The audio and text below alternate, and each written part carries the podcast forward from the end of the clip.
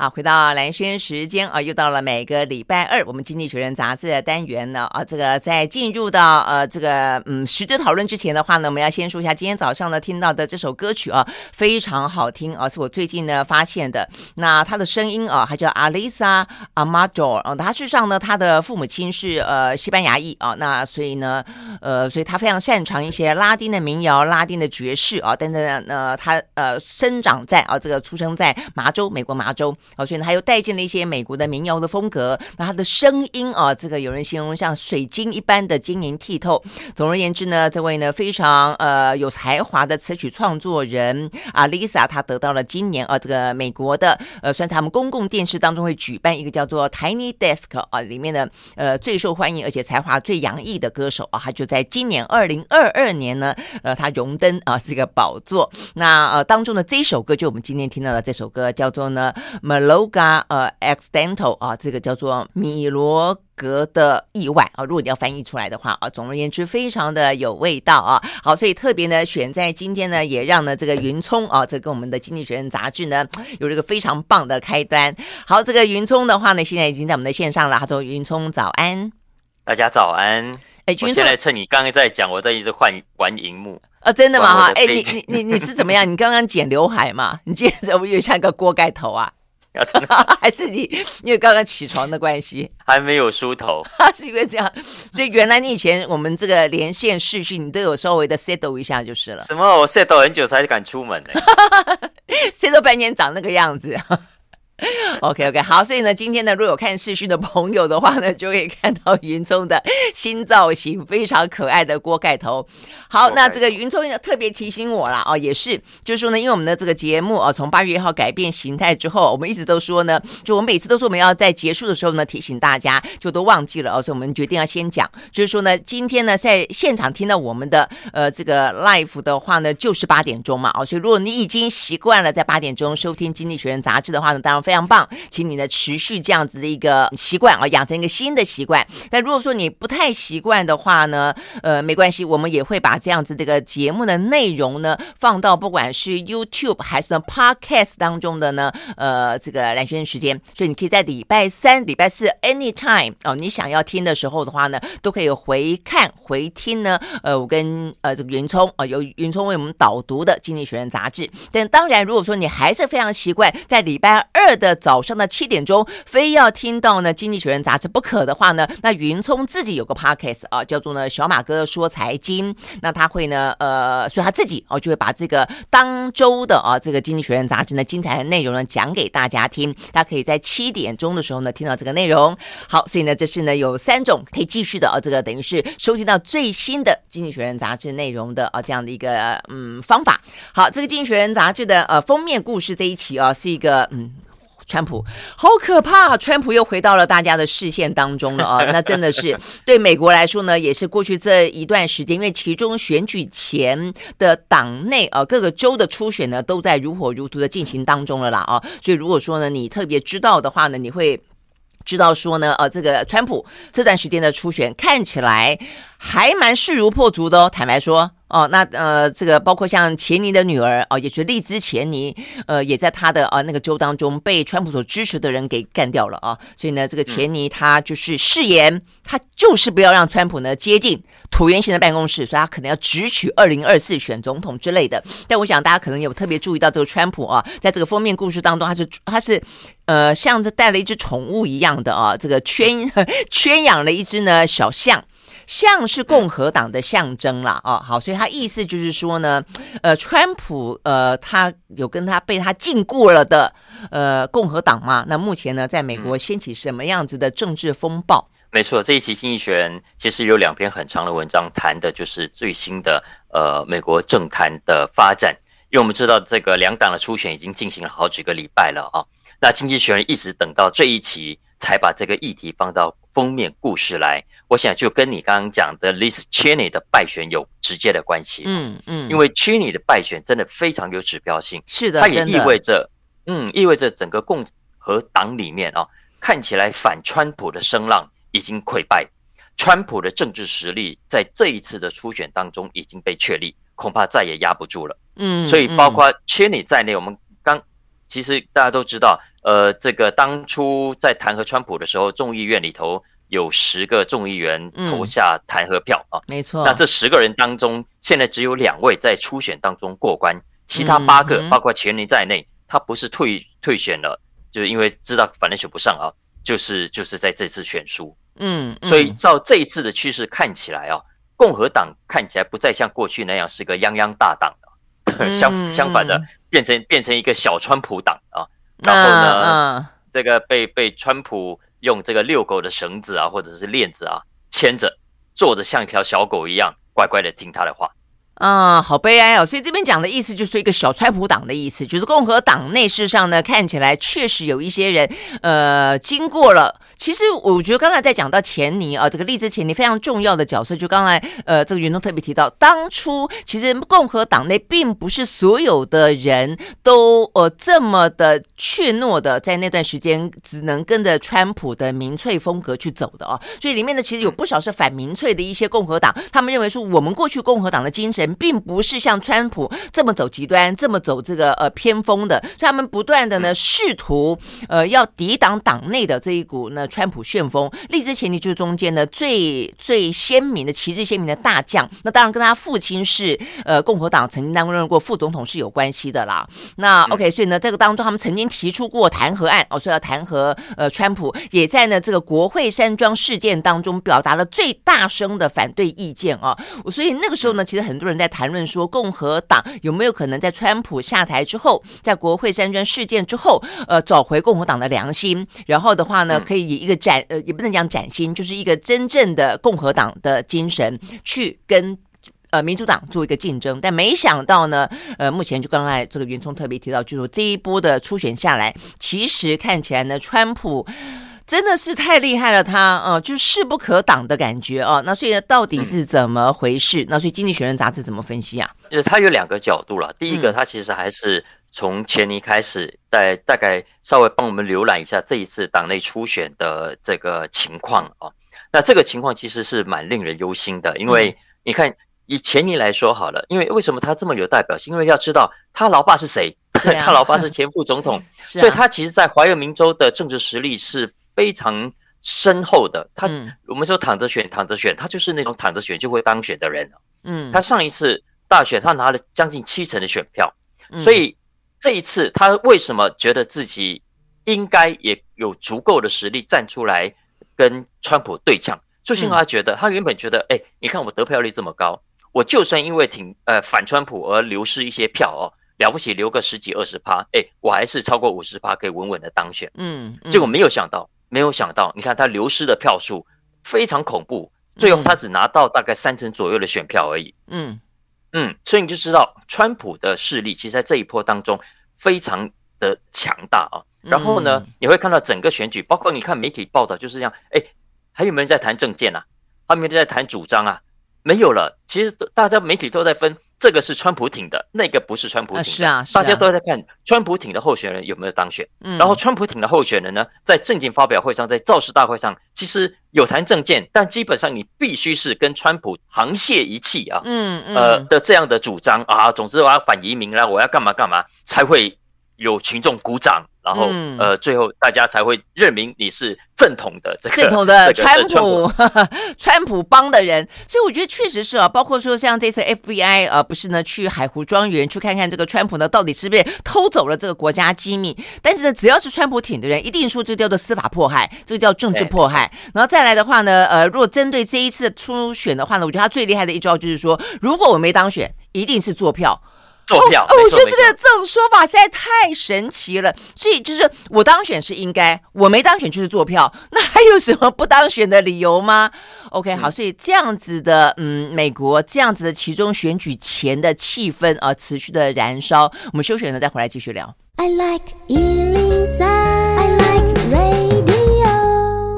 好，回到蓝轩时间，继续和沈云聪来聊这一期的《经济学人》杂志啊。OK，好，那这个《经济学人》杂志封面故事啊，这一次呢讲的是呃，看起来是一个美国的国内的政治了啊。这个讲到川普呃，在目前的共和党内啊，等于是在他整个的其中选举的初选当中所造国呃共和党内所造成的压倒性的胜利哦，目前看起来是这个样子。但是它的影响当然不只是美国的国内政治了哈。如果你真的要这样想的话，如果说其中选举那民主党大败。那共和党大胜，而且共和党的胜是川普胜。那利兹钱尼败，然后呢，现在其实坦白讲，我刚才在跟广告的时候跟这个云聪聊到，其实彭斯哦、就是川普执政时候的呃这个副总统彭斯，基本上他在后期已经蛮勇敢的站出来了，尤其在国会山庄的作证事件当中，他其实呢已经很明显的看起来还是要跟川普划清界限的哦。所以在这一次的其中选举里面，他也有自己挺的人，然后他也有站在很多的一些呢初选的场合当中呢。呃，看起来应该是要去选二零二四了哦。那 OK，所以呢，这一股势力到底呃，一之前您目前看起来呃，在初选当中是挂了啦哦。但是他如果只取二零二四，他跟彭斯哦之间的关系又是怎么样？彭斯呢又怎么样面对哦这个川普可能目前所造成的步步紧逼的这样的一个威胁性啊？我都觉得是后续可以去观察的。不过另外当然跟川普啊一起同一个阵线的，但是也要出来选的，像庞培欧。如果就我们台湾的这个政治的选举的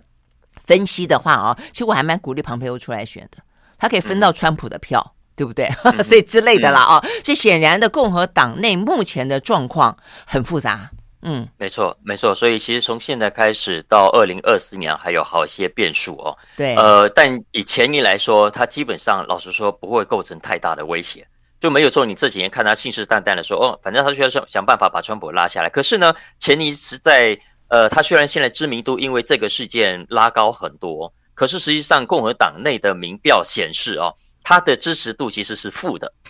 是其实是负的，就是不赞成他出来选，呃，对他不看好的，其实远远超过支持他的人。哎，我觉得他有他自己的一些形象上，或者说在民共和党内的，呃，他是出他出柜了嘛，对不对？我记得，呃，在他爸爸执政的后期，好像就已经有承认他出柜了嘛，啊。但你说，就共和党内的整个的那种呃选民、传统选民的呃接受度来说，就是说，其实利之前你走的很前面啦，在共和党里面，他走得很前面，对，所以他们未必能够接受。嗯，再来对民主党来说也。都很讨厌他老爸，啊所以其实对千里这个名字也从来没有好感啊。所以，啊、所以共和党自己也知道，真的千里出来大概也赢不了民主党的啊。嗯，所以接下来比较可能有望来拉住川普的一个是你刚刚讲的庞培欧，他支持度可能都比钱尼还好哦。嗯，另外一个当然就是彭斯。嗯，不过彭斯在这一次他其实也很谨慎的，目前为止小心的走他的路啊。嗯，比方说他他虽然要呃某种程度跟川普切割，但是也不敢切割的太明显。所以，比方说，像这一次的 FBI 去去抄 这个川普的的家的这个事情，其实彭斯就插插了一个边球啊，他其实就批评说，他其实就提醒川普派的这些人说，你们可以抨击司法部，但是你们不可以攻击 FBI，因为 FBI 其实就是一个执法的部门。你现在攻击 FBI，就跟民主党攻击警方，说要撤销警方、取消警察的的说说法是一样啊什么的，嗯。嗯，对对，所以，但是彭斯在这次当中固然有一些他支持的人声望也不错哦，可是呢，在几个关键的州里头，他其实还是没有办法表现的比川普派的人要来得好。像最戏剧性的是在亚利桑那州，亚利桑那州其实在这一次的在上一次大选当中，其实也是关键的这个摇摆州嘛啊，嗯，但是在这次选选举当中，很明显的，彭斯所支持的候选人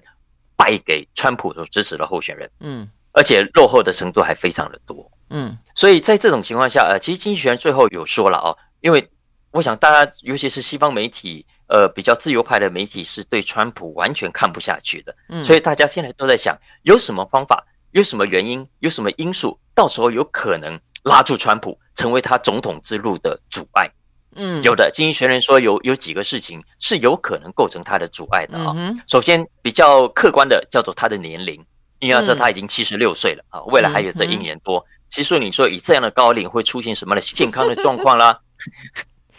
我觉得搞到他没有办法继续选下去，也不是不可能的事情。好吧，如果拿这个东西当理由，都祈只有只有祈祈祷老天啦。这种这种事情，我觉得听起来就代表也蛮无望了，不是吗？呃，不知道，不过这个是比较，嗯、当然不是，嗯，但也不是很好，好像好像在在祈祷他生病一样啊。不过比较具体的是司法，因为卸任到现在的川普根根本就官司缠身哈。嗯，那最近 FBI 的这个事情，其实大家都在等着看 FBI 到底有什么致命的一招要拿出来。嗯嗯，如果有的话，可能就会是他接下来总统大位的一个很大的麻烦。但、嗯、但美国就是这样，你被定罪之前，其实就要无罪推定，所以呃，川普就可以继续的在政治场合上、造势场合上胡说八道啊。呃，反正你要讲什么意思，随便他。所以短期之内，呃，民主党恐怕在司法上也很难占到什么样的优势。嗯，但你知道吗？我觉得第一个身体状况的话呢，这个只有川普自己知道哦，就是别人并没有办法、嗯、呃加以去操控他，也不能够想办法毒杀他之类的啊。所以我觉得这个就是真的就是就是听听天命。第二个司法，坦白讲，我觉得就川普过去这些年来的操作，你会非常清楚知道，如果司法对他展开了什么样子认为的证据，你认为的证据，就算一般正常人都觉得他可能就是铁铮铮的，只要你相信你对司法是信任的，你就会觉得说他他的任何的判判定。是呃，应该就是是非，但是在操川普的操弄底下，他一定会说这个司法迫害的啦。所以我觉得搞不好反而可以成为他二零二四年想要东山再起当中的养分。他的呃，川普迷们事实上搞不好会很吃这一套，因为从过去这段时间以来看起来，他就很吃这一套啊。好吧，所以还有别的理由吗？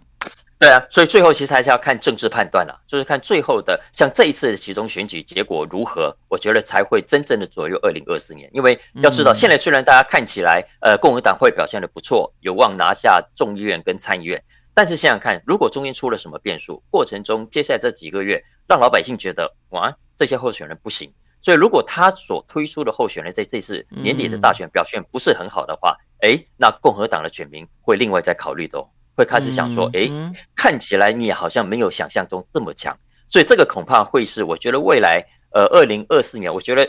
我们在其中选举之后再回头看，也许可以看得更清楚。嗯，OK，好，所以呢，这是影响到美国政治啊，现在最重要而且最呃纷乱的一个话题，实际上它也会影响到美中关系，影响到美中台，影响到全球啊等等的相关话题。OK，我们休息了再回来。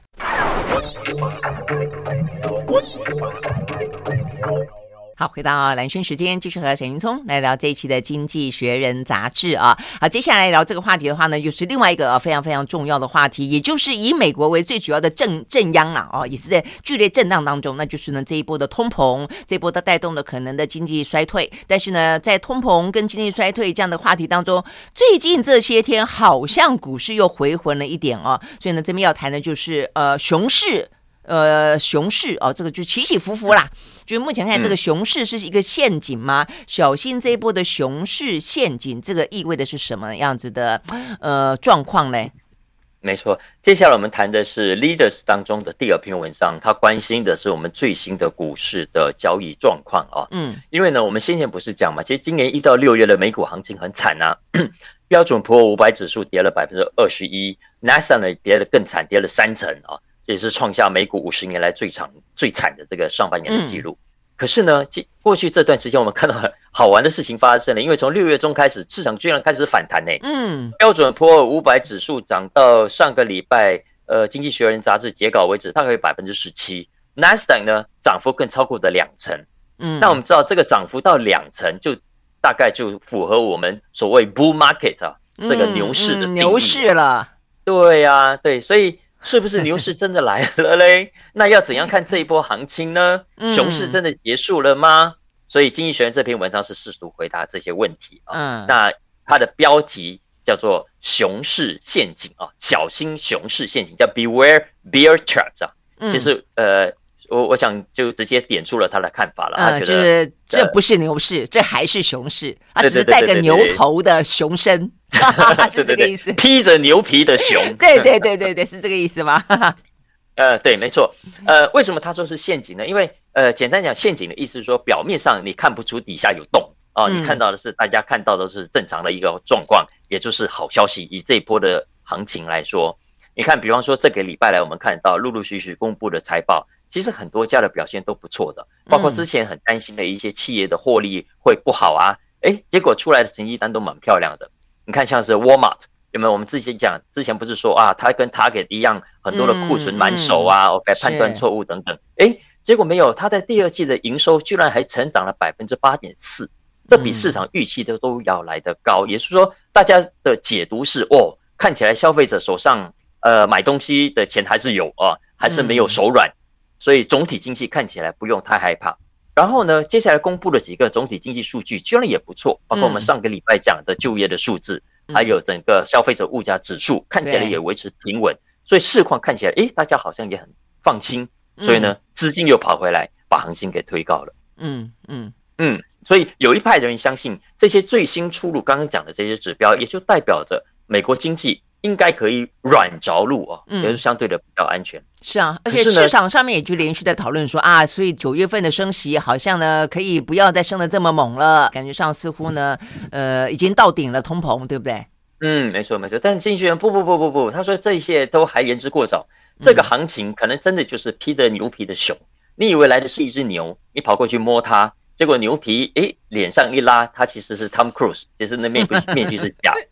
所以为什么这样说？因为他说第一个啊，通膨危机还没有解除，大家真的不要太乐观。嗯，七月份的通膨数字没有恶化，经济学人的解释是他认为主要还是因为能源价格下跌了。嗯，那尤其是美国人很重视的这个汽油价格，其实很多加油站现在挂出来的价格都比较便宜了啊。嗯，但是呢，如果仔细去看，排除了呃食物跟能源的核心物价指数，其实是成长的。其实这个通膨已经将近百分之四，远远比联准会的预期要来得高。所以也就是说，如果接下来呃国际油价稍微回升，汽油的价格又回来，这个通膨的数字在八月九月肯定又会回来。嗯，所以这个是通膨其实危机根本没有解除的一个重要的证据。再来，嗯，刚刚讲的这个企业的获利表现啊，他说没有错，有些公司的业绩的确表现很好，但是。大家不要只看到那些好了，而去忽略了那些不怎么样的公司，因为那也是一种很重要的讯号。比方说，Google 的母公司叫 Alphabet，Alphabet 的第二季的营收跟获利，其实都比分析师原本预期的要来的低。像这样的公司，其实还还有很多啊，这是所以意思是想说，大家不要太乐观，因为还有一些公司还没有躲过最坏的时机。嗯嗯，因为这一波的物价上涨，其实最主要的一个真的就是真的就是能源，一个就是粮食。那这两个的话呢，都是受到俄乌相当大的影响。那当然，你现在会发现，实际上极端气候也是非常重要的影响啊。但是不论如何，至少这两个，如果说呃，一方面就是俄乌虽然还在拖，然后呢，俄罗斯还是不断的在这个天然气的部分也是不断的去去掐。我看这个最新消息又说哦，这个他们的天然气的管线又要维修了。所以我真的觉得哈，这个俄罗斯真的是拿这个天然气当武器了啊！但是我也很好奇，所以前段时间的能源价格呃稍微的降下来，它也是一个陷阱吗？还是说其实这这是因为季节性的？因为现在是呃夏天的尾巴了，呃到冬天会更加的严重哦，或者是说呢哦对不对？像这些问题都是嘛。那像伊朗核协议这个话题，我觉得即便说好像现在伊朗想要重新展开谈判，但是距离他真正谈判谈判成功，然后呢解除经济制裁。然后石油回到市场，这要好久的一段时间，所以这段时间的能源价格下跌，我我我一直都觉得感觉好虚哦。没错啊，而且你不要忘了，还有中国的这个 COVID 的危机，lockdown 还没有解除哦，所以整个供应链的问题都还是没有解决的哦。所以你看，欧洲的能源的问题还是存在呀。是啊，所以也是说，经济学人说，呃，这波的熊市当然是还没有结束的，而且。如果我们回头去看过去去的历史记录啊，你会发现，其实市场上的大熊市，其实并不是从头到尾就让你觉得这是一头熊到尾的，就是这只熊呢，它中间有时候会会变身哈，会变成哎，看起来像牛的样子，让你以为哦，这个熊走了，牛来了，嗯，对，所以结果结果不是的啊，嗯，那那所以这是经济学这篇文章给大家提醒一下啊，就是在这种情况下，呃，其实还有很多的危机，像包括刚刚讲的，其实总体经济的就业数据。它其实也是两面刃，对，一方面就业市场好当然是好，但是这一波的就业啊，经济学人说主要还是薪资上涨带动出来的，嗯，所以薪资的快速成长其实就会呃意味着未来物价上涨的压力没有这么容易被解除，嗯，所以如果我们联准会在这个时候太大意太轻忽的问题，嗯，升息的速度太慢，就很可能错失新先机哦。所以会前面讲的这个通膨的问题又会进一步的恶化。所以这个其实我们现在正在呃踩在薄冰之上的状态，呃，嗯、大家呃股民们哈，真的要小心一点。嗯，真的哈，OK 好，所以听起来风险跟变数真的还是还是非常的多，我们会持续的为大家分析跟观察了哦。好，我们休息了再回到现场。I like 回到蓝轩时间，继续和沈云聪来聊这一期的《经济学人》杂志啊。那么同时有进行的这个视讯啊，所以呢，如果要看影音的朋友的话呢，也可以在 YouTube 上面呢看得到。好，那我们呢刚才讲到了跟那么多哦这个经济话题、通膨有关的部分，那当然也会发现到呢，这个美国的经济呢陷入了若干的危机，中国的经济的话呢，目前看起来也是放缓的啊。那虽然对下半年的期待好像稍微好一点点，我前两天看到一个数据啊，就是他们去访问啊这个中国的经济学家上百位。哦，他们对于现在的状况觉得非常糟，但是对于下半年稍微的会好转这件事情带有一点点希望哦。但是呃，整体来看的话呢，大概我看到这个他们在讲说经济成长率嘛，本来呢李克强是说设定百分之五点五，现在觉得能够到百分之三就还不错了了哦。所以所以呢，接下来另外一个非常重大的经济体就显得非常的重要了，那就是印度。印度市场这么的大，然后呢，现在那么多的啊，不管是因为美中因素，很多的这些。呃，产业链要移的话呢，很多都选择南亚啊。印度现在到底怎么样？很多人很看好它，呃，觉得好像现在是呢，呃，中美两强之外呢，唯一可以啊在在经济当中依靠的另外一个呢，人口红利的呃一个经济体，是这样子吗？嗯、其实关于印度，我们今年其实也也讲过，呃，在新兴国家当中，在投资市场看来会是今年表现不错的一个市场啊，啊，尤其在中国继续的 lockdown 的这种情况下，其实大家呃都觉得哦。也许得靠印度出来 出来挽救世界了。那这一期的《经济学人》Finance 里头，其实有一篇很有趣的小文章啊，哦，它的切入点也很有趣。不过他谈的其实也让我们看到了印度可能的状况啊。嗯，呃，这个有趣的角度其实是同一位最近才去世的印度富豪讲起的。嗯，看印度的这位富豪的名字叫做君君瓦拉。他的名字好可爱哈，君君瓦。呃，台湾好像翻译成什么金君瓦拉啊，哦、金色的国君啊，金君瓦拉，哦、金光闪闪，这翻译还不错，对不对？这个新闻我也蛮蛮有兴趣讲的，因为我们可能对印度太陌生了，所以其实过去对金君瓦拉的认识都不多，嗯、所以我看台湾的媒体大概报道都是觉得没有人认识他了，所以就直接叫他。印度巴菲特，大家可能比较有感觉哦。嗯，然后呢，呃，讲起主要的报道，呃，除了报道说，呃，他去世之外，那其实主要还是讲说，哇，他过去有多厉害，因为他也是一样白手起家的啊。据说就一千多块台币开始买股票，开始投资，哎，结果现在变成了身价有六十亿美金的亿万富翁。哇，OK。其实比较有趣的是，台湾的报道都没有发现啊。大家知道吗？其实君君瓦拉去世之后，第三天。孟买的这个交易所啊，还特别把他的这个交易大厅啊、嗯、取名叫君君瓦拉，也也没有也没有，他其实把它 布置成呃告别式的会场，公开的哀悼他。嗯，所以你知道说这个人其实在市场呃的人气跟影响力其实是非常大的，所以我们其实过去都忽略了他。那君君瓦拉为什么这么呃在印度的市场上会有这么多话题？因为老实说他年纪不大哎，他享受就六十二岁。哦，那这样子在现在这种高龄社会算算年轻的耶。但是他过去这段时间来因病生病生病啊，有一段时间了啊。那那君君瓦拉他其实是为人家叫他这个印度的巴菲特，主要是因为他其实手上有很多的所谓的蓝筹股，就是印度老百姓都比较熟悉的知名的公司的股票，呃，他都长期的持有，买了都没有卖掉啊。像像。呃，像一些什么珠宝公司 Titan 啊，或者药厂 Lupin 啊等等啊，嗯，那其他汽车啦、通信，诶、欸，他都有去投入，嗯，但是呢，他又不是那种呃大家想象中的所谓价值投资者啊，买下来再也不看股票，不，他其实也是一个非常积极的、积极的交易客，大家知道吗？他到晚期啊，他生病了是住院，对不对？嗯，他还特别在他的病房里面去装了一台那个彭博的终端机。对，人家来探定，就时时刻刻去关心股市的涨跌就是了。对对，有报道就说他他就算这个有人来探病啊，嗯，人家一般探病的啊，聊聊啊，人生走到现在啊，我也赚饱了哦，我其实应该好好过自己的日子。屁呀、啊，没有。他继续一边聊一边讲电话，一边炒股票。真的，所以呢，医生竟然会看着他的那个心电图，随着他的股市的交易起伏，成等等值的涨跌。他其实就是一位这样的交易者，就是这样的一位投资者啊。Uh. 那其实，在印度社会里头，我我其实我们都知道，呃，印度人其实是很聪明、很灵活的啊。所以其实讲难听，有人觉得他们很狡猾，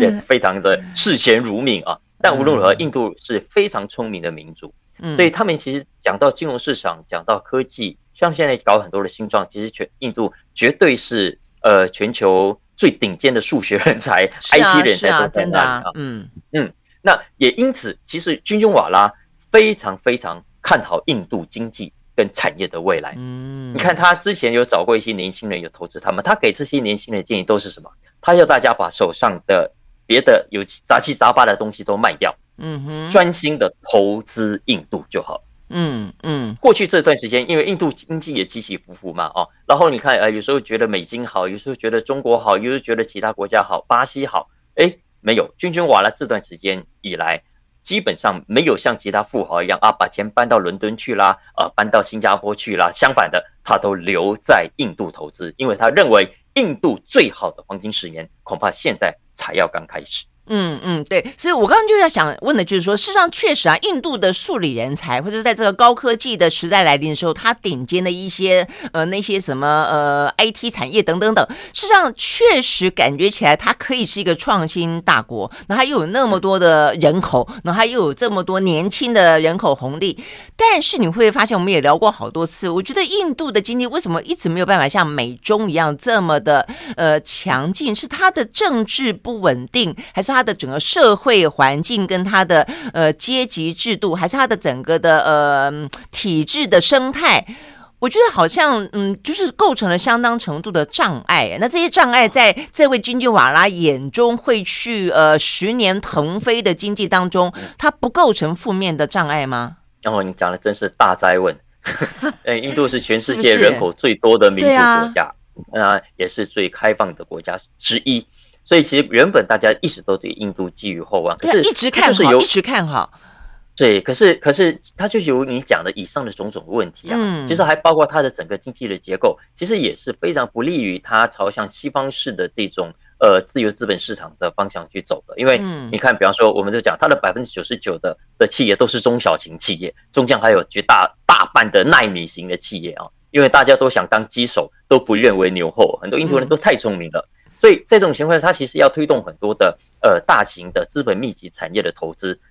困难就会相对的高，因为它要照顾当地的中小企业，照顾当地的奈米型的企业。所以你看，从零售业到制造业都都一样，所以造成很多的大的企业、国际的大的财团要去那里投资，都会绑手绑脚的，会有很多的困难。呃呃，从地方到中央都没有办法有效的去克服。嗯，所以这个其实是一条非常漫长的改革之路，真的。因为我记得我们还现在还聊到过嘛，就他怎么样的设下障碍哦，所以很多的呃大型的资金公司其实没有办法去投资印度。那但是他最近慢慢开放了一些，可能他觉得也也也没有办法了，所以确实就好像你同时看得到希望，但是也同时看得到一些呢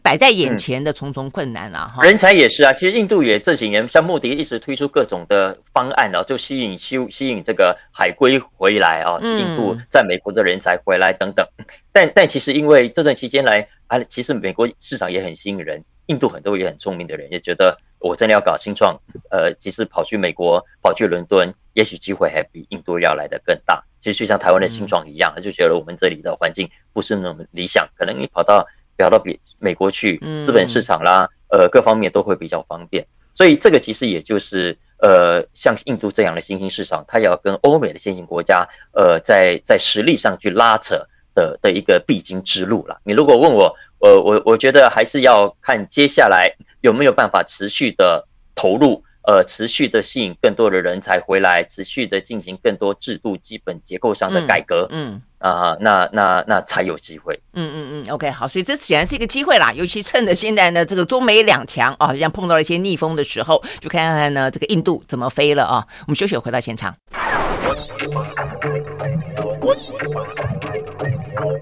好，回到蓝轩时间，继续和沈云聪来聊这一期的《经济学人》杂志啊。好，最后一段呢，要聊的是养 吃吃吃养猪产业。美国的养猪不人道的养猪，哎，这个话题我记得以前有一段时间讨论过，那甚至有很多很。很残暴的影片啊，这个在网络上面也曾经出现过，还有一些纪录片。哦所以，我记得我们好像也聊过。那为什么现在又重新回到这个大家的目光中，回到《经济学人》杂志的篇幅里面？没错，因为我们之前谈的其实是前几年，呃，很多的动保团体就是很积极的推动修法嘛，啊，嗯、要求养鸡啦、养猪啦、养牛的业者都要想办法去改善他们的饲养环境。没错，所以呢，在当时西岸的加州啦、东岸的麻州啦，就 Massachusetts，在几年前其实就都办了通膨，呃，呃，不是，都办了公投。我在干什么？显然你觉得通膨压力非常 的大，真的真的好，办了公投，OK。反正就说要禁止在在州内的残酷不人道的饲养了啊，比方说过度拥挤的鸡笼啊、呃鸡舍啊，然后养猪场啊、呃养牛的牛栏啊等等啊。那其实，在当年通过的这个公投当中，呃，其中有一项呢是要在今年的八月十五号正式的实施啊，也就是呃这个猪农要嗯，对对对对，这个这个猪农的的饲养环境必须要改善，但是但是啊。呃，因为麻州其实整个美国都一样，这个猪农的势力，呃，农场的势力真的很庞大，所以是政治游说之下呢，麻州政府宣布暂缓实施，稍微延后。啊、真的啊，哦，嗯，那麻州州长 Charlie Baker 他在去年也签署了一个新的法案，呃，包括鸡，包括鸡，呃，他把这个原本每只鸡的饲养空间啊，呃，调整了，也就是说，呃，每一只鸡的饲养空间可以由原本预计的大概一点五平方尺，缩小为呃只有一平方尺，缩小了再缩小啊，再缩小，为什么？嗯，因为条件是条件是，如果垂直的空间够宽敞的话，哦，OK，嗯，所以所以透过意思它可以往上跳，就是是这个意思，是是，所以所以总总共总之，哎，因为这个有点小复杂，这里我已经跳过啊，嗯，总之意思是说，呃，在这个空间的调整之后，它可以放更多的母鸡。在同样的空间里面，嗯，所以这个也是最近人道呃组织动保团体啊给他的强烈的批判，觉得你这样等于又变相让业者可以在同样的空间里面塞更多的鸡，嗯，然后猪的状况其实也是啊，呃，大家知道养猪哈，现在美国有些反正就是给他们最小的空间，所以他们叫做什么？叫做母猪夹栏呐。我不知道该该该怎么叫这个东西，意思是说，因为母猪要生产嘛，生产会痛啊，对，他们就有一个很窄的，总之就是把母猪给夹紧，让它没有办法动弹。那这个其实是真的，一想就知道非常非常不人道。所以，所以欧盟早在大概九年前左右就已经禁止这种养法，可是在美国直到今天都还没有正式的在很多州完成立法禁止这种饲养的方式。嗯嗯，哎，我觉得这种都，我真的觉得这些业者就是怎么讲，对他来说是可能叫做穷则变，变则通啦。但是我觉得就是，嗯、我觉得、就是、而且而且都想以拖代变，能够拖多久算多久。嗯嗯，而且我觉得他们就是不断的去去游走边缘，就变相，就你刚刚讲变相，就是换汤不换换药，可能更糟糕。因为你说这个把把空间的计算把它变成拉长了的，你你怎么拉长？你把这个猪再夹的再扁，你这样鸡怎么再怎么跳？它总是需要横向的发展空间啊，就像是人类生活。你说我们的空间，啊，你说我的平数，我把它拉成一个长长柱形，这样子能够 那这样能够活吗？我觉得这实在是，其实很难讲啊。其实，其实我我自己是对什么叫人道饲养是是到现在还是很矛盾的耶。因为因为饲养本身，然后是为了屠宰，那本身就不人道啊。嗯、那你在过程中让它比较人道一点，又是什么意思呢？我觉得其实这这是人类的呃，这个人类的一个说明，残暴本性。呃，我觉得第一个当然就是你在呃。最终的结局没有办法去解解呃改变它的过程当中，让他觉得舒服一点。但我坦白说，人类自己觉得心里舒服一点，心里还有坦白讲，我我其实也一直觉得，当然这个就很吊诡。就一方面，它不只是心心里舒服，你也听过快乐猪、快乐鸡这种说法嘛？啊，就是说，就比较好吃是吧？是我跟你讲，事实上是，嗯，就是说，我觉得中间也还是有一些比较自私的成分，因为呢，也太多的一些科学证据也说，当他在呃。屠杀的过程当中，跟他饲养的过程当中，如果不快乐的话，尤其在屠杀的那那一刹那，他所肉会比较紧。嗯，可能不止，他可能有一些什么毒素或者一些什么物质啊，这个被、哦、被你激发出来不好啊之类的。那所以我讲到底了，但我觉得也是因为这样的关系，所以你会让这些业者比较愿意去改善嘛，也让消费者愿意去支持嘛。因为我觉得人类就是这个样，因为就像你会讲说，那如果终究都要都要都要死都要杀，那我干嘛要去特别支持人道的过程？但如果当他告诉你说，哦，它会影响到你吃的东西对你的健康的危害，你不觉得这个在诉求上面似乎又又增加了一些嘛？哦，那只是说，不论如何啦，我觉得总是对人类来说，能够对自己的所行所为有一些反省跟检讨，跟善待其他物种的可能，当然总是好的，不是吗？所以有人就说，你如果真的呃有良心，真的要人道，你就不应该再吃肉。对，所以现在美国很多的 Z 世代也都接受了这个观念，这样真的是比较认真的要去反省。他们真的觉得人道饲养这件事情本来就是一个很矛盾的概念。嗯，你真的我是真的这样觉得，我也是。我我坦白讲，我也是尽量能够少吃就少吃肉。没错，没错。所以现在素食很红啊。嗯嗯，是啊是啊。OK，好好，非常谢谢沈云聪喽，谢谢谢谢谢谢。